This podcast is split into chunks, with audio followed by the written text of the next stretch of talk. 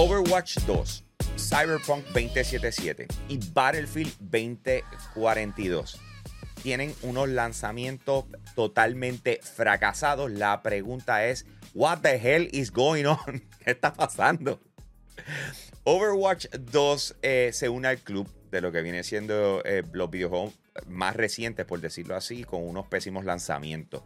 Desde ataques DOS por hackers que hizo imposible jugar hasta hace unos días y luego la política de los mensajes de texto con el SMS Project requerido por todos los jugadores. Ya ambos problemas han sido resueltos en su mayoría, pero no ha dejado de sentirse amargo el lanzamiento.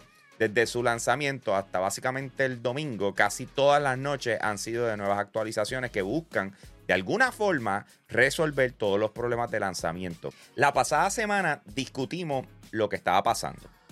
Así que te invitamos a que veas ese episodio. Pero en este episodio, sin embargo, eh, queremos revisitar otros videojuegos que han sufrido de épicos, desastrosos lanzamientos y analizar el por qué está pasando esto en la industria en los pasados años. Así que permítanme ilustrar la situación, ¿ok? Y estoy aquí, busqué el apoyo de la gente de GameRant.com y busqué los 10 videojuegos eh, más desastrosos, según ellos, eh, ¿verdad? Por los pasados años.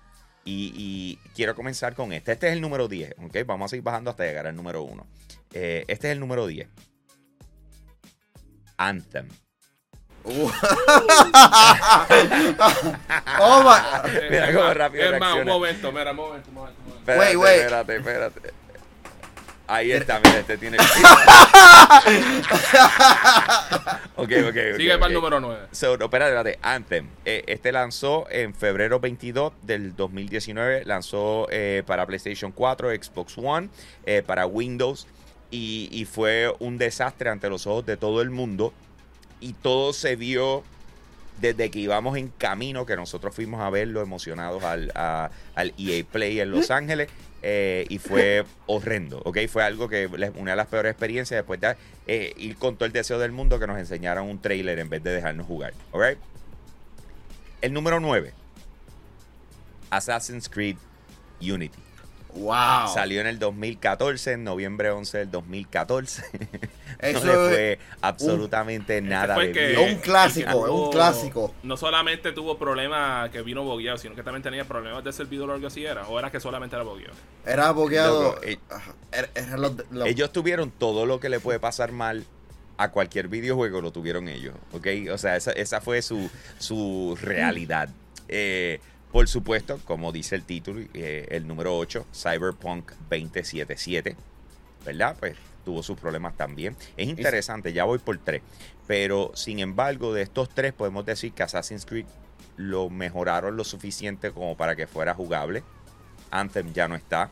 En el caso de Cyberpunk 2077, eh, tú puedes ahora mismo jugarlo y tener una experiencia espectacular porque es un buen videojuego hoy. Siempre lo ha sido, siempre lo ha sido. Nah, eh, si lo tenías en PC, sí, pero en consola, ya ahora todo el mundo puede estar en la misma página, ¿ok? Lo que pasa es que esos malos ratos tienden a dejar ese sabor amargo en la, en la boca de uno, como que. Como uno que lo más probable vamos a ver en esta lista más adelante. Alright, seguimos, seguimos. Fallout 76 es el número 7, ¿ok? Octubre 23 del 2018, right? Fallout 76 tuvo un lanzamiento pésimo de parte de Bethesda en el sentido de que los mismos fanáticos hacían What the hell is this? y tú ¿qué sabes rayos que, está pasando aquí? Y tú sabes que estaba mal cuando hasta los fanáticos te estaban diciendo que estaba mal. Claro. Eh, y, tú, y ellos ahí emocionados con su videojuego. Eh, it wasn't. It wasn't It's 16 times larger than Fallout 4. Hey, metimos las patas. Nos disculpamos. Sí, sí, sí. Entonces, eh, otro videojuego que este salió en septiembre 30 del 2010, pero hay que mencionarlo porque tiene nombre y apellido. Eh, se llama Final Fantasy XIV. Oh, wow. el original. El original. The original. Eh, what that was all craziness, ¿ok? Este, esto estamos hablando de que fue fatal en su lanzamiento. Tuvieron que traer a esta gente para rescatarlo. Votaron el, estudio, eh, el, equipo que hizo el juego, pusieron un equipo nuevo. después lanzaron lo que fue A Realm Reborn. Y de, ahí entonces hemos visto como poco a poco ha destronado a World of Warcraft, cual por años nunca se pensó que iba a suceder. Y sabes qué? Final Fantasy XIV hoy en día vino de la ceniza, renació y ahora es el duro de los MMO en la industria. Nadie lo puede tocar ahora mismo. Ajá. Que, volvemos. No es la norma. O sea, esto no pasa todo el tiempo. De hecho, Normalmente cuando muchas compañías se pueden ir a ajustes. Se caen. A cuentas de esto. ¿Ok? Eh, vamos con el próximo. Salió en el 2014. El 11 de noviembre. Hasta los otros días. Todavía le estaban terminando de, de añadir cosas y arreglar cosas. Vamos a ponerlo así. Tuvieron que regalar hasta la vida con tal de que la gente estuviera feliz eh, con la compra de este videojuego. Me refiero Halo de Master Chief Collection. ¡Oh, wow! ¿Ok? Vamos a estar claros. De los primeros proyectos grandes de 343 Industries. Sí, man. Y, al principio fue el mega flop, las cosas no estaban saliendo bien, ¿verdad? Ya tuvieron que regalar, eh, tuvieron que traer, empezar a traer más juegos y decir, no, no, espérate. Por lo menos no se fueron infinitos. O DST. A la gente se le olvidó que hasta ahí le hicieron un remake a Halo 2 de tan malo que fue ese juego. Sí, man, de, verdad que es lamentable. Eh, vamos con el número 4. El número 4 eh, es otro de esos juegos que, que se dieron en el pecho, se emocionaron dijeron nosotros vamos a traer una experiencia nunca antes visto, que honestly it's true, pero, pero simple y sencillamente they overhyped Salió en agosto 7 del 2016 eh, y hace poco estrenó en, en, en, el Nintendo Switch eh, y es No Man's Sky, ¿ok? No Man's Sky. It's a very awesome game right now. Está espectacular hoy, pero wow si existe un juego con el mejor Redemption Arc en toda la industria de los videojuegos, es No Man's Sky. Porque meramente todo el mundo estaba hypeado con ese juego. Lamentablemente no salió con lo que todo el mundo se imaginaba que iba a ser. Pero con el tiempo que hizo la gente de Hello Games, se quedaron callados y dijeron, vamos a ponerlo a trabajar y poco a poco vamos a estar dándole las cosas. Y poco a poco, y poco a poco. Y mira dónde estamos ahora, que la opinión pública de No Man's Sky se fue del, de los peores fracasos de todo el tiempo a uno de los mejores éxitos actualmente hoy día, cuando estamos hablando de videojuegos que, necesitan eh, estar online para poder funcionar, o sea, lo vemos como algo normal. Y siempre lo vemos como algo normal cuando tiene juego multijugador. Pero sin embargo, hay un título que decidió ser eh, requerir conexión online cuando era single player. Y lo lanzaron en el 2013 y se llama Sim City. Oh, wow. Was not expected that one, right? Eh, Hace años yo no escucho ese título, bro. Mano, ese desastre. Eh, ya, esa es la palabra para, describirlo. Desastre. pero volvemos, decisiones. O sea, decisiones. Querían probar cosas nuevas y ahí tienes el resultado. It was not good. ¿Ok? Eh, entonces voy a hablar del próximo videojuego. Yo creo que las expectativas eran enormes por la franquicia que es. Pero eh, hay una publicadora que es un poco más ambiciosa y egocentrista que el resto del mundo y se encargó de asegurarse de que este juego eh, no le fuera bien en su lanzamiento por las decisiones que tomó. Salió en noviembre 17 del 2017 y es Star Wars Battlefront 2. se eh, conoce como Loot eh, ¿cómo se dice? De loot royalty, por decirlo así, porque esta gente lo que hicieron fue embarrarla con la cantidad de, de, loot boxes y cómo funcionaban los, exacto, las microtransacciones. Si no, microtransacciones no es problemático, el problema es cuando la, la, no, eh, no, es que la recompensa de los loot boxes daba una ventaja bien significativa en, el juego y todo el mundo como que no, para la porra. ¿Pero por qué? ¿Pero por qué? Porque se supone que las microtransacciones no afecten el gameplay. Se eh, supone. ahí es donde está el error. si es pay to esos win, personajes... Si es pay to win, ahí te la han viste. Y ese fue el problema que ellos tuvieron. Específicamente que cuando tú escogías los personajes, pues porque tú jugabas Battlefront, tú, normalmente eras un miembro de la Resistencia, del, del Imperio, pero siempre había en esos momentos que tú podías transformarte en uno de los personajes principales de o secundarios de, ah, Star Wars, sea Luke Skywalker, Leia, Darth Vader, Obi-Wan, lo que sea. Pero esos personajes tú tenías que desbloquearlo entre que haciendo un level up bien masivo o por los loot boxes. ¿Y qué es lo que pasa? Uno no controla qué es lo que te viene en el loot box. O básicamente habían personas que estaban jugando el juego horas y horas y horas largas y no encontraban ese personaje y nunca podían utilizarlo. Sí, no. Cuando iban con alguien que sí lo tuvo, estaba dañado. Así mismo es. Por lo menos lo arreglaron. Varios años pues, después. Pues entonces vamos ahora con el número uno. Y el número uno, como pueden entender. ¿Quién va a ser? Son nuestros VIP Limited Edition de Pedro. Pedro González, Rogue State Agent, Max Berrio Cruz, José Rosado, Ionel Álvarez, José Esquilín, Noel Santiago y GR Gaming PR. Oye, y recuerda que tú puedes ser parte de la familia extendida de Yo Soy Un Gamer entrando a patreon.com slash yo soy un gamer. Escoge uno de los tres tiers, de esa manera tú nos apoyas a nosotros para continuar haciendo un contenido espectacular exclusivo para ti, porque los Patreon tienen un contenido que no tiene nadie, incluyendo el podcast de Hablando Gaming. Así que dense la vuelta por allá, patreon.com slash yo soy un gamer. Alright? By the way, Hambo. Dime. Tú, tú, sabes que jueguito también se pudiese utilizar para esa lista que dijiste, pero no porque tuvo problemas, sino porque los servidores de PlayStation Network se murieron cuando salió ese juego. So con cuatro. También pudiese, pudiésemos incluirlo, al igual que Battlefield 2042, que no es el número uno. ¿Quieren saber cuál pusieron como número uno? Wait, wait, wait, wait, wait, espera, espera. Battlefield 2042 no es el número uno. No está en el top 10. No. ¿What? ¿Podrá ser Battlefield Hardline? No. Están listos. Battlefield 5. Están listos. Este, este, es el número uno de la lista de, de la no gente sé ni qué esperar. No sé ni qué esperar. Sí, pero vamos a ver. Si cuando yo lo diga les hace sentido. Este juego, este juego eh, salió el 21 de octubre de 2019. Lo lindo es que este juego sale todos los años. Así que no hay razón por la cual podría ser tan horroroso. Wait, no es WWE 2K. WWE 2K20, señor. WWE 2K el desastre. 20, el desastre, que es como se le conoce por todos lados, es el que ocupa la posición número uno.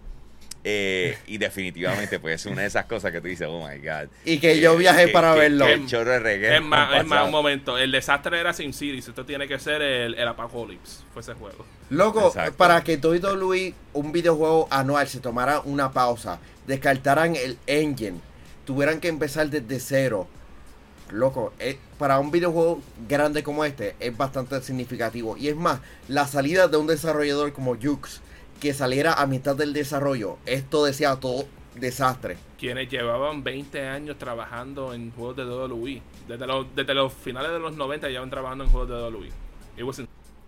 Sí, mano. Eh, pero se puede entender por qué está ahí. Todo esto son juegos que le ha ido fatal, mano. Es la realidad. Eh, pero a quien no le está yendo fatal, a la red más poderosa de Claro.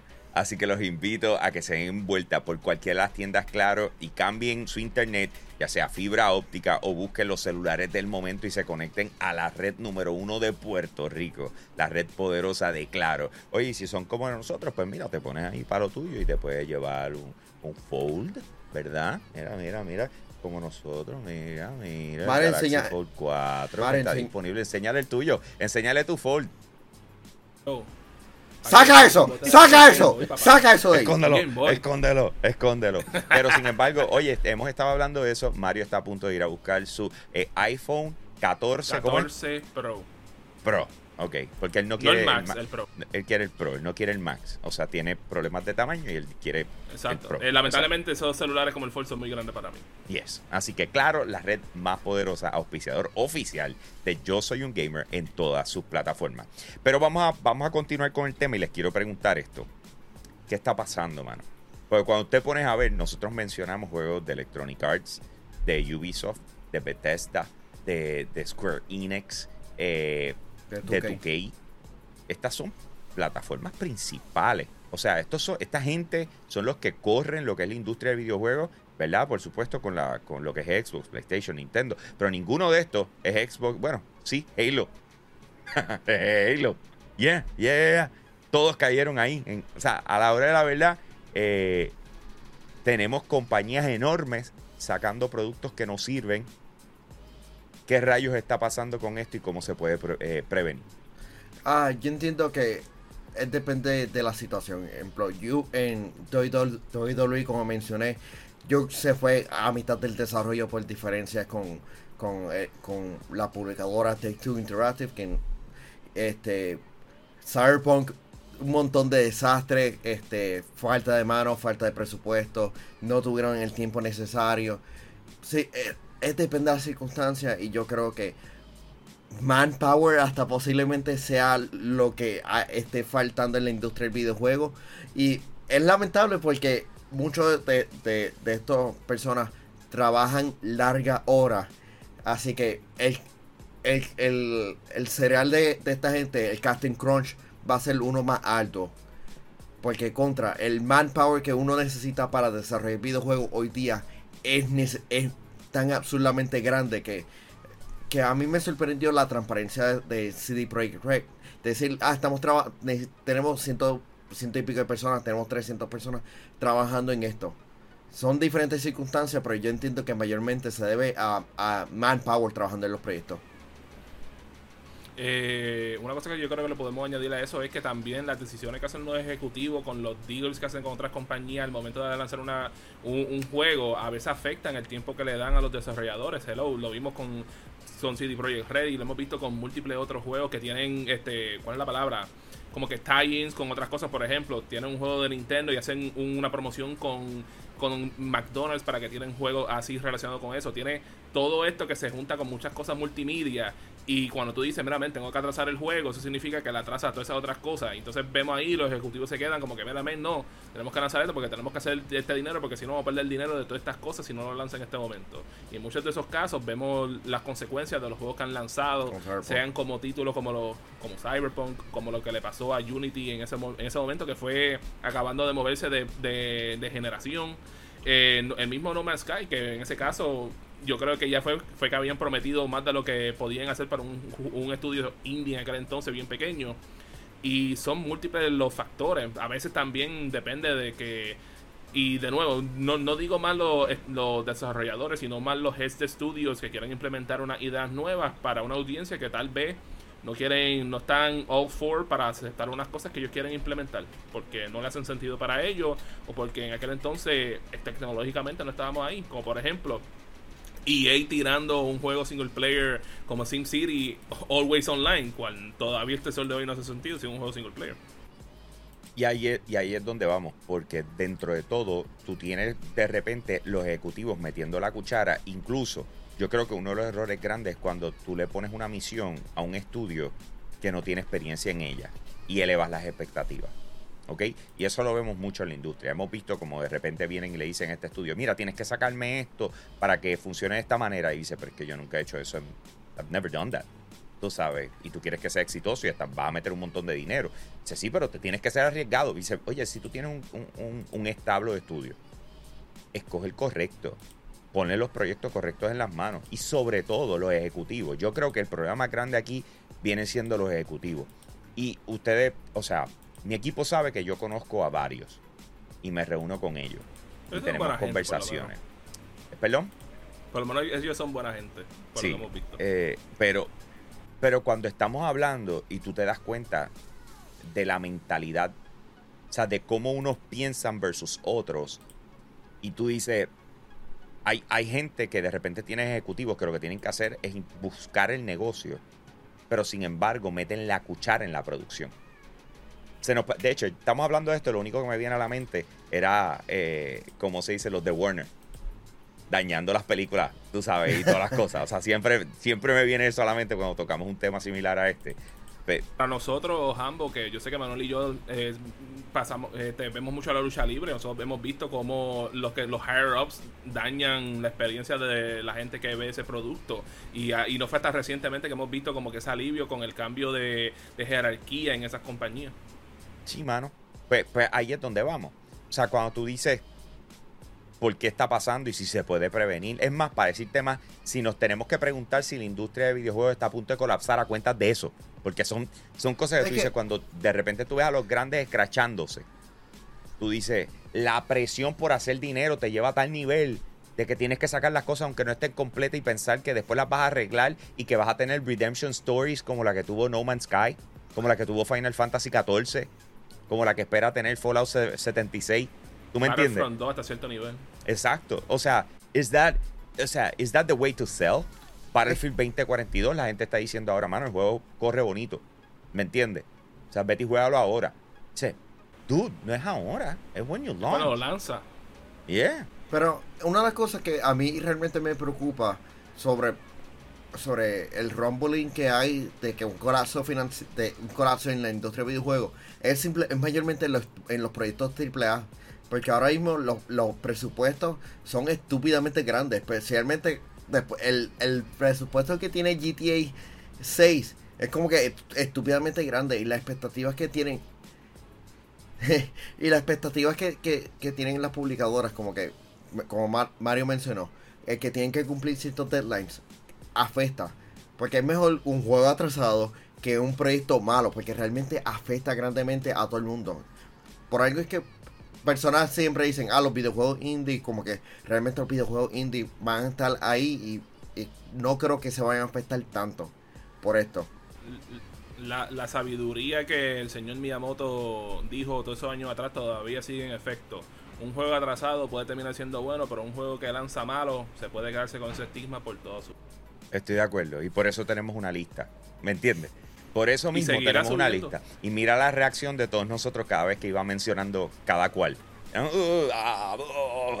o sea, fue una de esas cosas que uno dice Por ahí tengo el póster de Anthem, el que lo quiera me dice. Me duele en el alma nada más cuando se escuchó. O sea, pues, así fue, así fue. Me acuerdo el nombre oh my God, yeah, that was horrible. O sea, tú no quieres que eso pase en la industria. Yo no creo que esto, o sea, esta situación per se eh, vaya a causar un colapso en la industria. Simple y sencillamente es el hecho de que tiene, bueno, se siente por un juego, por un juego. Eh, mira, cuando te pones a ver, hay veces que es un beneficio el que pase esto.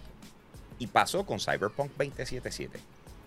Después de Cyberpunk 2077, todo el mundo decía, yo no quiero ser otro Cyberpunk. Y se hicieron cambios en los diferentes estudios, con tal de no ser el próximo Cyberpunk. ¿Me entiendes? Y, yo pienso que eso, eso, eso ayuda hasta cierto punto, cada, ¿verdad? Eh, cada cierto tiempo, ¿verdad? Perdonen la redundancia, pero it should happen. ¿Por qué? Porque nos permite decir hasta los grandes se escrachan. Y yo pienso que eso le da también eh, un poco de, pasión a los indie. Dime. Eso es algo que le estaba pasando a muchas, a muchos de los grandes. Lo vimos como le pasó a Bioware con múltiples de sus títulos. Le vimos que le pasó a Bethesda. Le pasó a CD Projekt Red que le teníamos toda la confianza del mundo. Nos mintieron en la cara. A veces, y a, y a veces, tú sabes, a veces no, no es de que hagan por uno. Es una un patrón consecutivo. Como por ejemplo, volvemos atrás a lo que fue la era de Atari. No fue que E.T. fue tan malo que destruyó la industria, sino que habían tantos juegos malos que ese juego que fue tan grande también fuese así de malo, fue lo que terminó destruir la industria en Estados Unidos. Gracias, Afortunadamente, un par de años después, con Nintendo, pues logramos resurgir y a consecuencia de ello estamos donde estamos ahora mismo. Pero de nuevo, nunca es uno solo, es un patrón. Ok, una, una, pregunta que, que, que, tengo que surgió. ¿Ustedes creen que esto se, se está convirtiendo en la, en la normalidad de tener como que videojuegos siendo mayormente de desarrollo? ¿Cómo es? Que si es la normalidad de que... Sí, se está convirtiendo normal eh, esto de videojuegos teniendo como que desarrollo, videojuegos AAA teniendo como que desarrollo eh, desarrollos complicados. Completos y con problemas. Sí, O sea, no es que se convierta en lo normal, es que si tú te das cuenta, estamos tratando de salir de eso. Y tiene que ver con, con la finanza. Que yo creo que es lo que hemos hablado aquí. Es el hecho de que los ejecutivos están diciendo, nosotros tenemos que cerrar el año con tanto en venta. Y tenemos que ir, este trimestre tenemos que tener tanto, este trimestre tenemos que tener tanto. Me acuerdo como ahora, en un momento, creo que era un State of Play, cuando de repente el que estaba, el, general manager, que está ahora con Tencent, ¿cómo es que se llama él? Ah, dice Sean Layden. Sean Layden. Eh, y tenía a Cory Balrog al lado de él y estaban hablando de God of War. Y de repente, o sea, está, está, en, me acuerdo, estaba en como en un, eh, un sofá, estaba todo el mundo así sentado y están hablando del tema y de repente Leiden se vira así y mira a Corey, que Corey estaba hablando del desarrollo y dice, acaban y terminen, es lo que tienen que hacer. Y se tiró esto en vivo. Eso no fue en el, en el evento PlayStation Experience. No me acuerdo, a lo mejor. Yo creo que fue el último PlayStation Experience. está bien, el punto fue, el punto fue tú te das cuenta cómo le pusieron, o sea, le tiró la presión encima. Ahí, o sea, papi, tú no tratas creativos así. O sea, hay, hay unas cosas que tienen que cambiar en la industria y yo pienso que lo que pasó con Activision, eh, con sus empleados y toda la cosa, es uno de esos momentos importantes en la industria, no por lo que le pasó a la gente, porque no le pasó bien, pero el hecho de que se, puse, se hizo aware de que hay una cultura que tiene que cambiar y nosotros vamos a ver cómo eso afecta positivamente a la industria en los próximos años.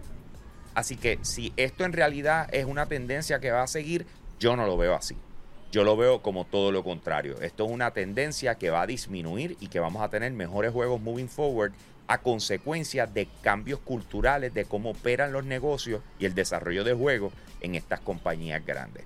Pero por supuesto, señores, la opinión que vale es la de ustedes y la pueden dejar en los comentarios. De igual forma, los invito a que busquen los otros videos que hemos sacado al respecto de diferentes cosas, como por ejemplo, nueva frente de batalla entre Xbox y PlayStation. Ahora la batalla son los lanzamientos en PC. También hay otro video de que fracasa el cloud gaming de Google Stadia, pero el problema es la pregunta que nos hacemos, ¿es Google o jugar en la nube? Y por supuesto también tenemos el otro tema, que es que Modern Warfare 2 2022 va a competir con Modern Warfare 2 2009 y qué va a lograr? Pues esa es la pregunta que nos hacemos. ¿Podrá Call of Duty regresar a la era dorada? Gracias a todos por conectarse con nosotros. Gracias a, a Claro por el auspicio, la red más poderosa. Y de esa manera nosotros cerramos este segmento.